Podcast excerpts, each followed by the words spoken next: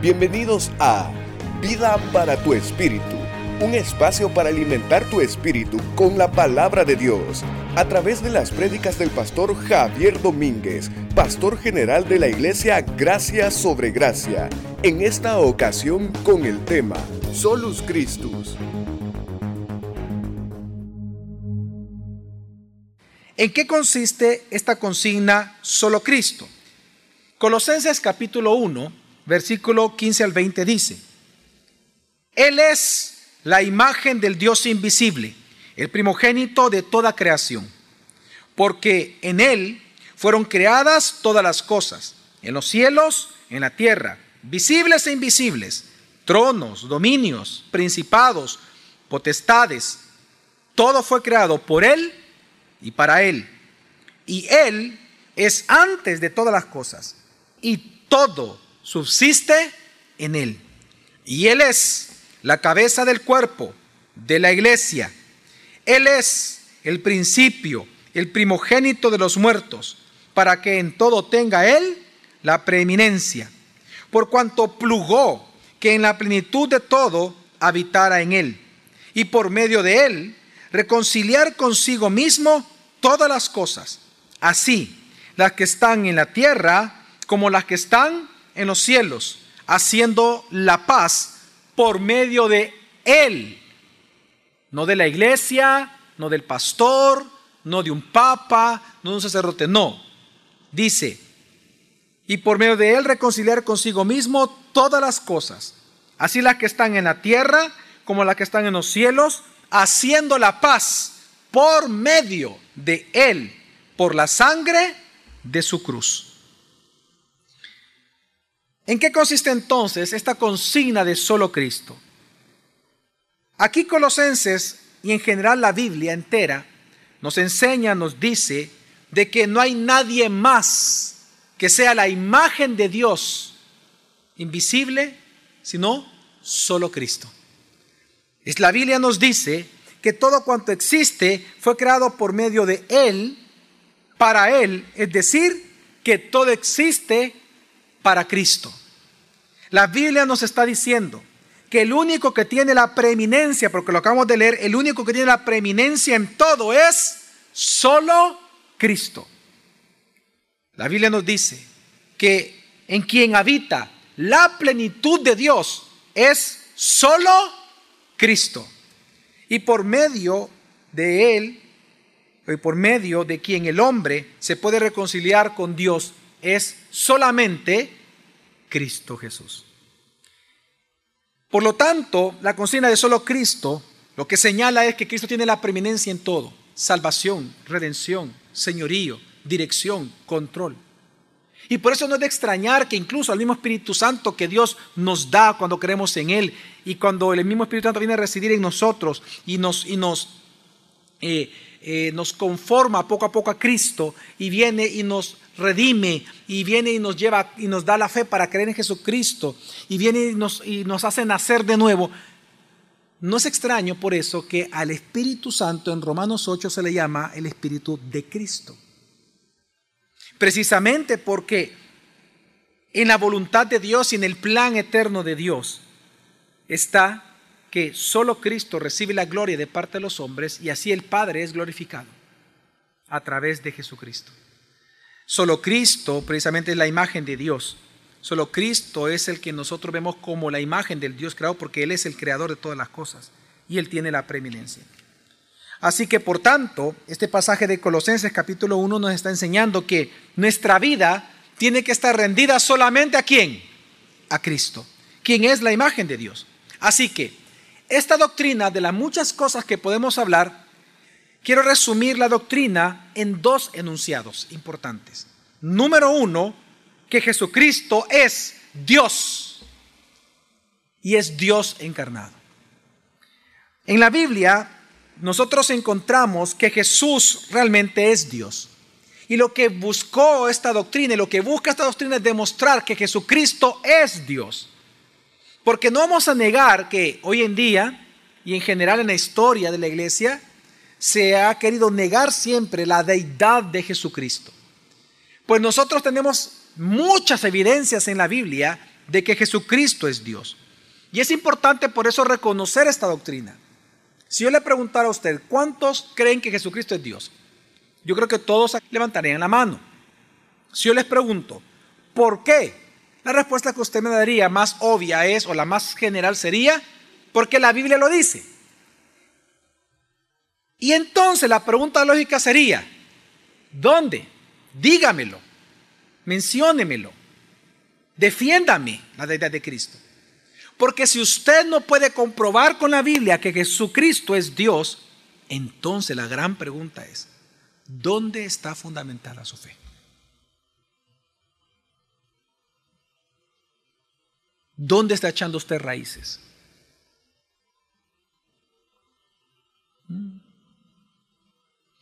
No, yo soy cristiano porque un día un pastor me dijo que yo era cristiano. Así que yo le creo a él. Ah. No, yo soy cristiano porque yo nací en un hogar cristiano. No, yo soy cristiano porque de chiquito voy a la iglesia.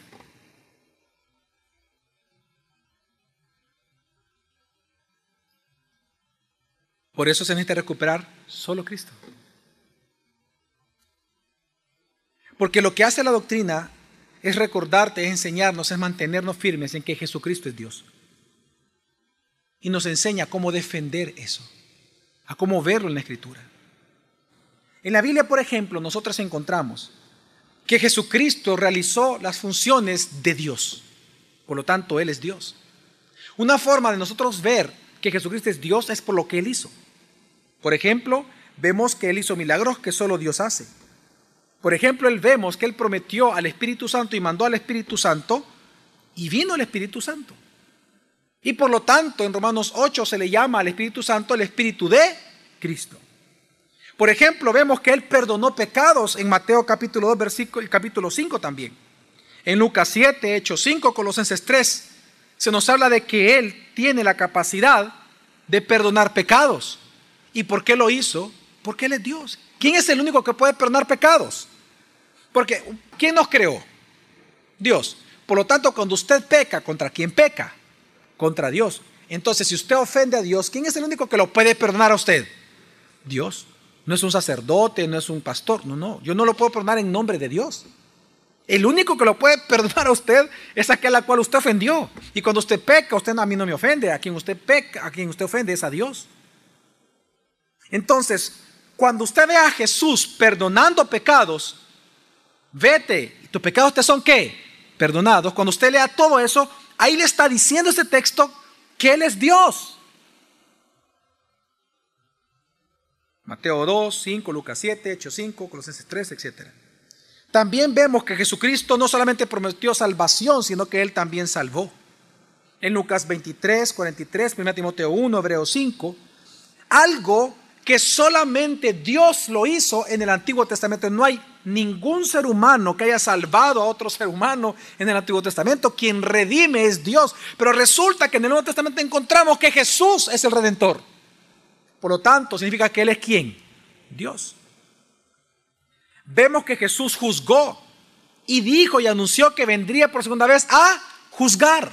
Pero también con su tierra Él juzgó y a la vez dio vida a otros. Resucitó muertos. Es decir, si seguimos nosotros, en primer lugar podemos decir que Jesucristo es Dios porque en Él vemos, y en la Escritura en Él vemos que tiene las funciones de Dios.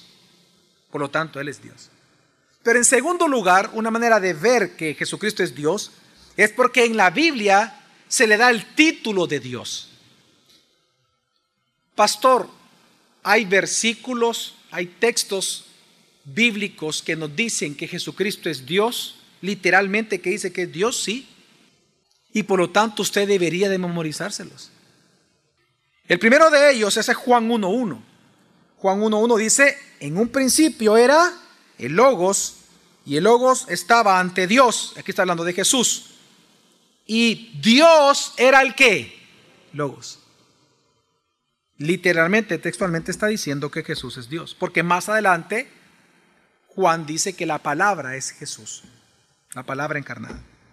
Así que se une Juan 1, ese texto, y está diciendo que Él es Dios.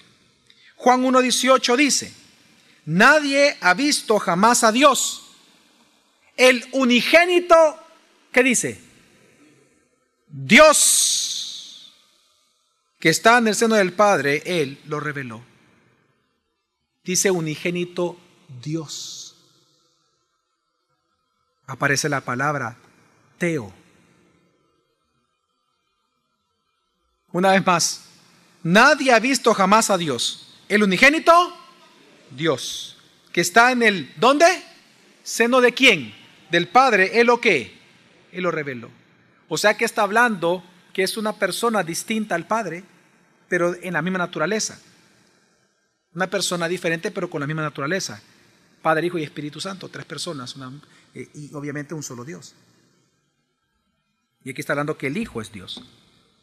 Otro versículo muy claro, y esto es importante para entender cómo los discípulos miraban a Jesucristo, por todo lo que Jesús les enseñó y habló y vieron, fueron testigos, es Juan 20, 28. Cuando Tomás vino y vio a Jesús, dijo, respondió Tomás y le dijo, Señor mío, ¿y qué dijo? Y Dios mío. ¿Por qué es importante esta declaratoria, este testimonio? Por lo siguiente, hermanos. Recordemos que la misma Biblia dice que todas las cosas que Jesús hizo y enseñó no fueron escritas. Porque si hubieran sido escritas, ¿qué dice? No hubieran cabido los libros en toda la tierra. Obviamente esta es una hipérbole, pero lo que está diciendo la escritura es que hubo tantas cosas que hizo Jesús. Y él dijo a sus discípulos que no están registrados en los evangelios y no están registrados en las cartas, pero que ellos sí las escucharon. Por lo tanto, para ellos Jesús claramente siempre fue que Dios, Él era Dios. Señor mío y qué? Y Dios mío. Claro, fue después de la resurrección. Pero cuando lo vio fue lo que él exclamó. Romanos 9:5 dice, ¿de quiénes son los patriarcas y de los cuales, según la carne, vino el Cristo, el cual es Dios sobre todas las cosas, bendito por los siglos. Amén. Romanos 9:5. Romanos. Textualmente está diciendo que Jesucristo es Dios. Tito 2.3 dice, aguardando la esperanza bienaventurada y la manifestación gloriosa de nuestro gran Dios y Salvador Jesús, que el Cristo. Y Tito 2.13, si usted lee todo el capítulo 2 de Tito es impresionante. Una exaltación importante. Y vemos ahí, no solamente eso, sino que vemos la gracia salvadora. De hecho, antes del versículo 13, si usted lee Tito 2, va a encontrar que está hablando de la gracia salvadora. Así que está hablando, obviamente, de que Él es Dios y Dios salvador.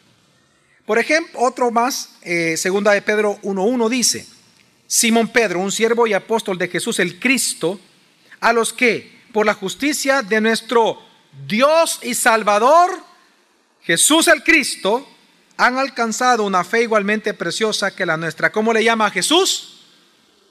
Dios y Salvador. Y Hebreos 1.8 dice,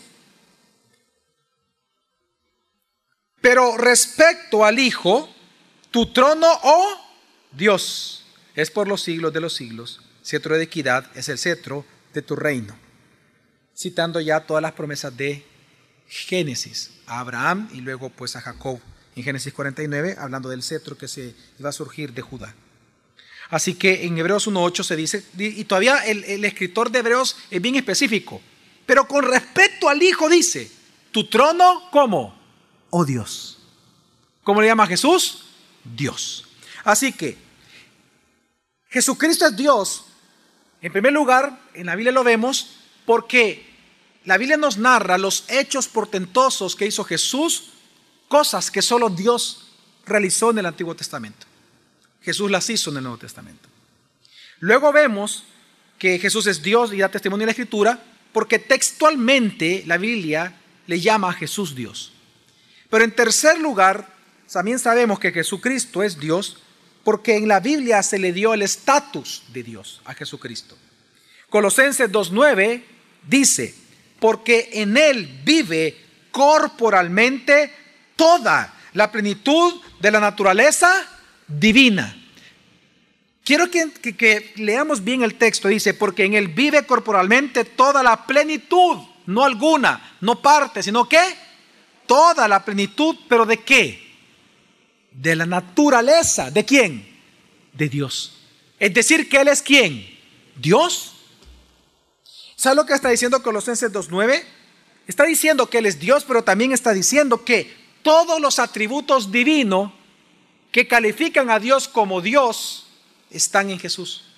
Por eso es que nosotros vemos en el Nuevo Testamento que en todo el Nuevo Testamento, no solamente en los evangelios, sino que desde Mateo hasta Apocalipsis, por eso vemos que se habla de la omnisciencia de Jesucristo. Se habla, se le da un estatus de omnipresencia a Jesucristo, de eternidad. Se habla de la inmutabilidad de Él. De, a Él se le llama el santo, se le llama el creador, el sustentador, el Señor, la imagen del Dios invisible, el resplandor de la gloria. Se le llama el alfa y la omega. Y también se le llama Dios. Y aquí podemos continuar. Es decir, a Jesucristo se le da el estatus de Dios, se le reconoce como Dios en todo el Nuevo Testamento. Y también nosotros encontramos que la Biblia demuestra que varias veces Jesucristo, por ejemplo, recibió adoración. Cuando Él sana a los diez leprosos, ¿cuántos regresaron? A darle gracias. Uno. ¿Y qué hizo el uno? Inmediatamente lo vio. ¿Qué hizo? Dice la escritura que postrándose, ¿qué hizo? Lo adoró. Los magos de Oriente. Jesús era un bebé nada más, recién nacido. ¿Qué hicieron? abriendo sus tesoros, se postraron y quisieron, dice la escritura Mateo, adoraron. Él recibió adoración. Es decir, que aunque en esos versículos específicos que estoy mencionando no dice la palabra Dios, pero del momento que ellos como judíos adoraban a un ser humano es porque ellos creían que Él era quién?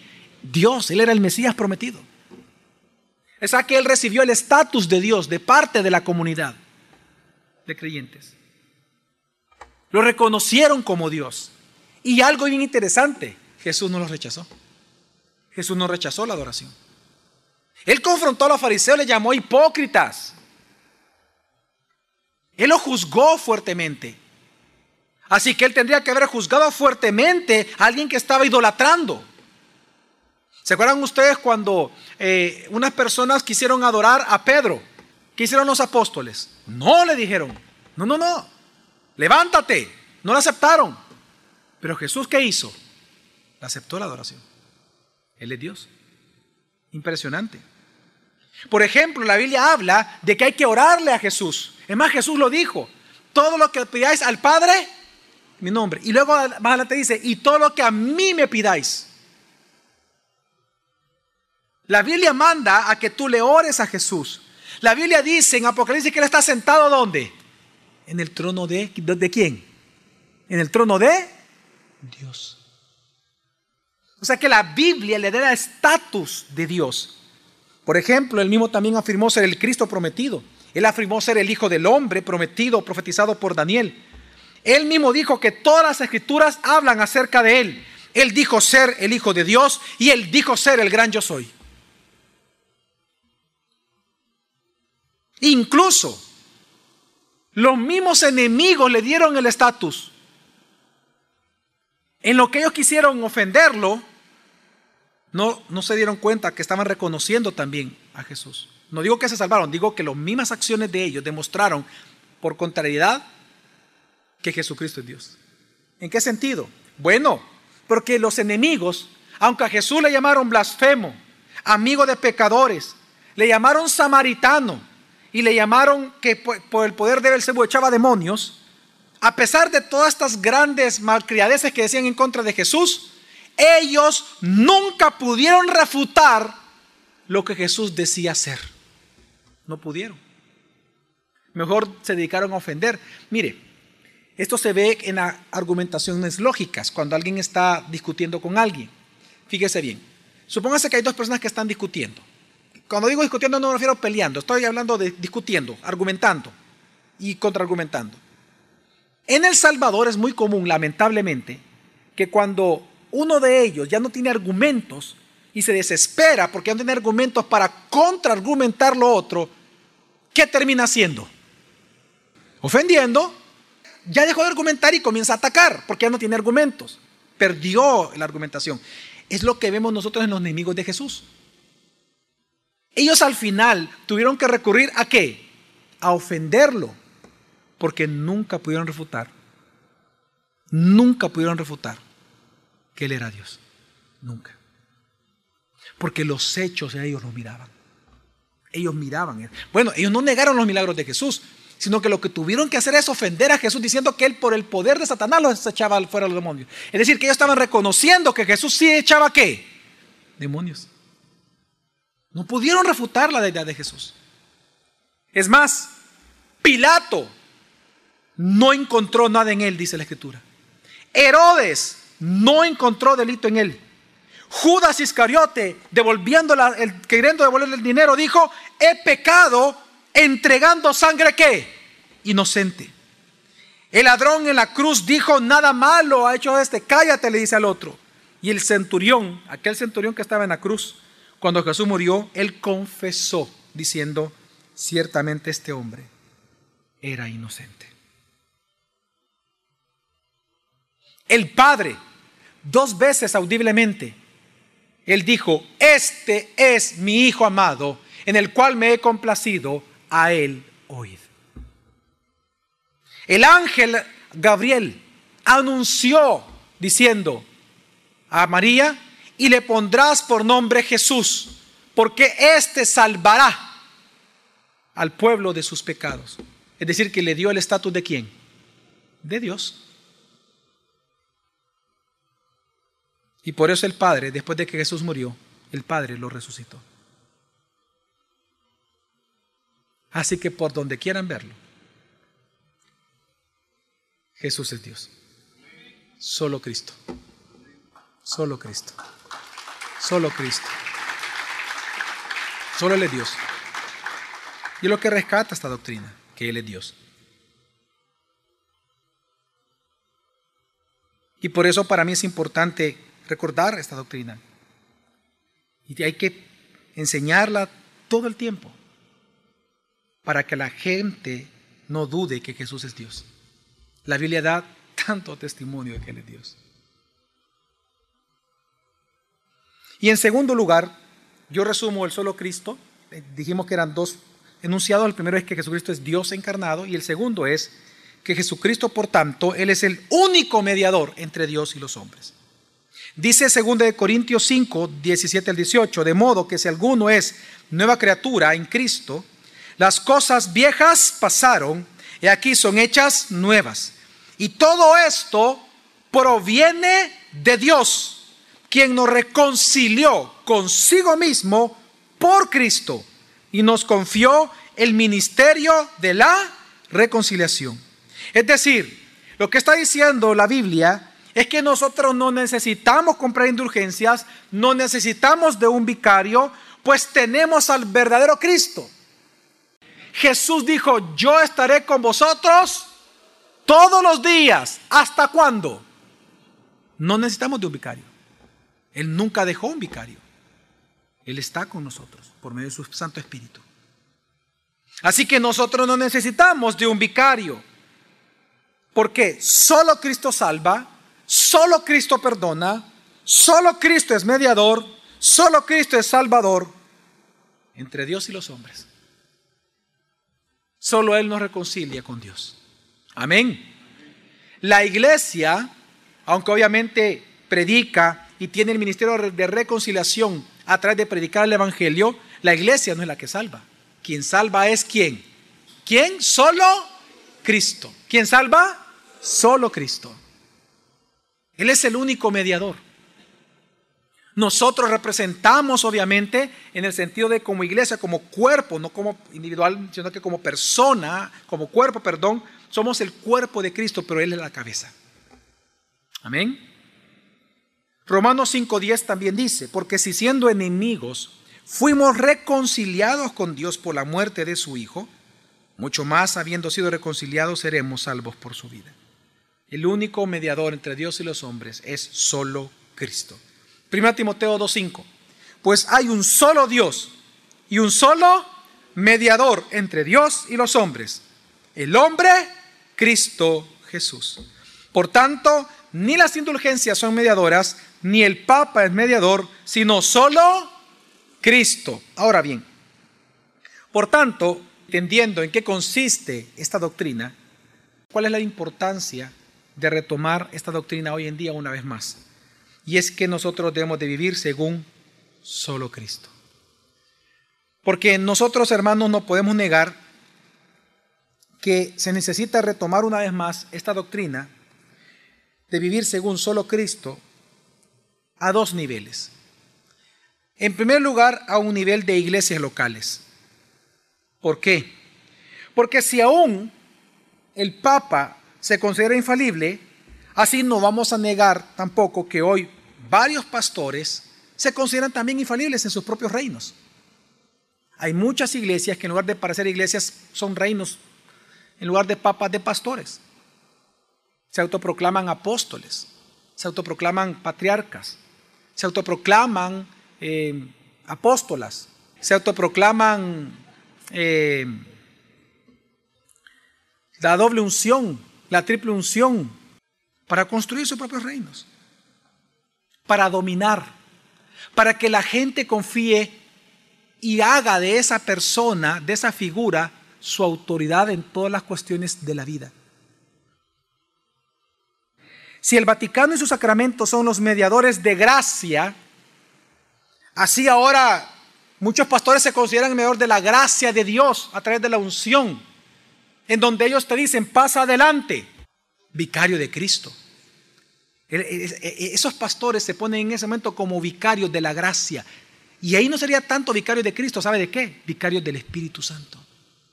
Porque ellos dicen que no está el doble, la triple unción. No vamos a negar que hoy en día, a nivel de iglesias locales, Cristo no es suficiente y lo escuchamos desde los púlpitos. En la iglesia salvadoreña vemos una soberbia en los púlpitos de querer agregar al Evangelio otras cosas. En Proverbios 30, versículo 5 al 6 dice, toda palabra de Dios es que limpia. ¿Sabe qué significa aquí la palabra limpia? Acá en hebreo, la palabra limpio significa es que ya pasó por el fuego, es decir, que ya es pura, de por sí ya es pura. No tiene ningún grado de impureza, es probada como por el fuego. Entonces, la Biblia en Proverbios dice, toda palabra de Dios es pura, santa, sin mancha, perfecta infalible, eficaz. Por tanto, dice el proverbista, Él es escudo a los que en Él esperan. No añadas a qué? A sus palabras, para que no te reprenda y seas hallado qué. Porque si la palabra misma ya es pura y santa, si yo le agrego mis palabras que soy pecador a esa palabra santa, eso es impureza ya. Cuando usted le agrega sus palabras a la palabra de Dios, eso que está predicando ya es mentira, por eso se le llama mentiroso. No le añadas nada a la palabra. Debemos de predicar el texto bíblico, dejar que Cristo nos instruya y nos alimente, porque Él sí sabe lo que necesitamos nosotros aprender. Y en segundo lugar, porque es necesario retomar la doctrina solo Cristo una vez más en en general en, todo el tiempo enseñándola en las iglesias, porque se requiere también una reforma a nivel familiar y personal. Dice Colosenses 1.17, lo leímos, dice, y Él es antes de todas las cosas y todo subsiste en Él. Es decir, que todo encuentra su orden en Él, porque Él es el sustentador, todo subsiste en Él, todo encuentra su orden en Él, todo es salvado en Él. Todo es redimido en Él. Todo es perfecto en Él. Todo encuentra su gozo en Él. Solo Cristo. Solo en Cristo. Solo Cristo. Su matrimonio, su felicidad, su relación con, su, con sus hijos, su relación con sus padres, su vida laboral, la forma en que usted va a resolver sus conflictos, la forma en que usted va a reaccionar con aquel que lo ofende. Todo va a encontrar su orden solo en Cristo. El próximo jueves te esperamos para continuar aprendiendo de la palabra de Dios, Vida para tu Espíritu, con el pastor Javier Domínguez. Es una producción de Iglesia Gracia sobre Gracia. Puedes encontrar más recursos como este en nuestra página web, graciasobregracia.org. También puedes visitarnos en Hotel Holiday Inn los domingos a las 8 y 11 a.m. Iglesia Gracia sobre Gracia, tu iglesia, tu casa, tu familia. família.